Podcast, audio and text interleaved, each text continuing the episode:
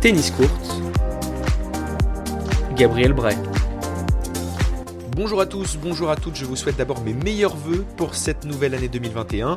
Et comme chaque lundi, on ne change pas nos habitudes, Tennis Court vous a préparé un condensé de l'actualité tennis de la semaine passée pour bien démarrer cette nouvelle saison. On commence ce flash par une pluie de forfaits pour l'Open d'Australie. Roger Federer en tête a annoncé il y a une semaine qu'il ne se rendrait pas à Melbourne cette année, une première dans la carrière du Suisse. Il faudra attendre encore un peu pour voir l'homme aux 20 titres du Grand Chelem de retour sur le circuit, s'il revient, car dans un entretien à la presse allemande, Roger Federer avait évoqué à demi-mot sa retraite.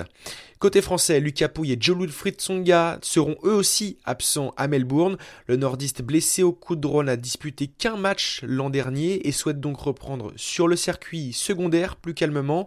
Il commencera par le Challenger de Quimper à la fin du mois avant d'enchaîner sur le tournoi d'Orléans la semaine suivante. Pour Tsonga, sa blessure au dos l'empêche de disputer l'Open d'Australie à 100% de ses capacités. Le Manceau préfère différer encore un peu son retour sur le circuit. Mais la bonne nouvelle, c'est que le tennis reprend cette semaine avec le tournoi WTA 500 de Dubaï.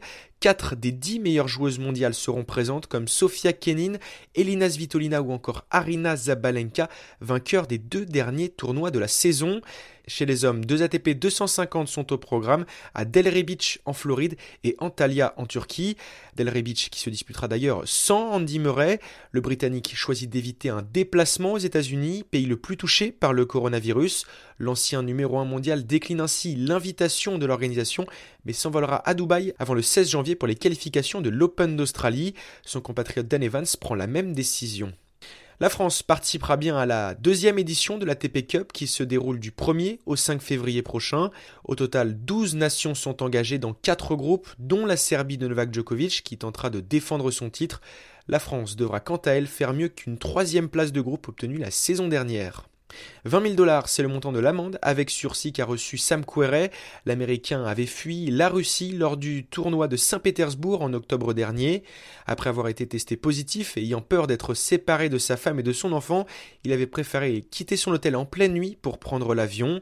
L'ATP a conclu que la conduite de M. Querrey était contraire à l'intégrité du jeu. L'amende sera suspendue si l'Américain respecte les protocoles sanitaires pour une période probatoire de 6 mois.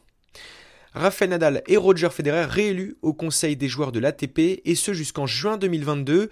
Côté français, Gilles Simon fait son grand retour au sein du Conseil. L'objectif sera entre autres de faire retomber les tensions depuis le départ de Novak Djokovic en août dernier. Le Serbe avait décidé de claquer la porte de l'instance pour lancer sa propre association, la PTPA, l'association des joueurs de tennis professionnels, suivie notamment par Vasek Pospisil. Un mot du tournoi M15 de Monastir avant de refermer ce flash où le français Nathan Setoun, 935e mondial, est allé jusqu'en quart de finale. Il s'est incliné contre le vainqueur du tournoi, le japonais Kaishi Unshida. Merci d'avoir suivi ce flash, on se retrouve très vite sur Tennis Court. D'ici là, je vous souhaite une très bonne journée et vive la balle jaune.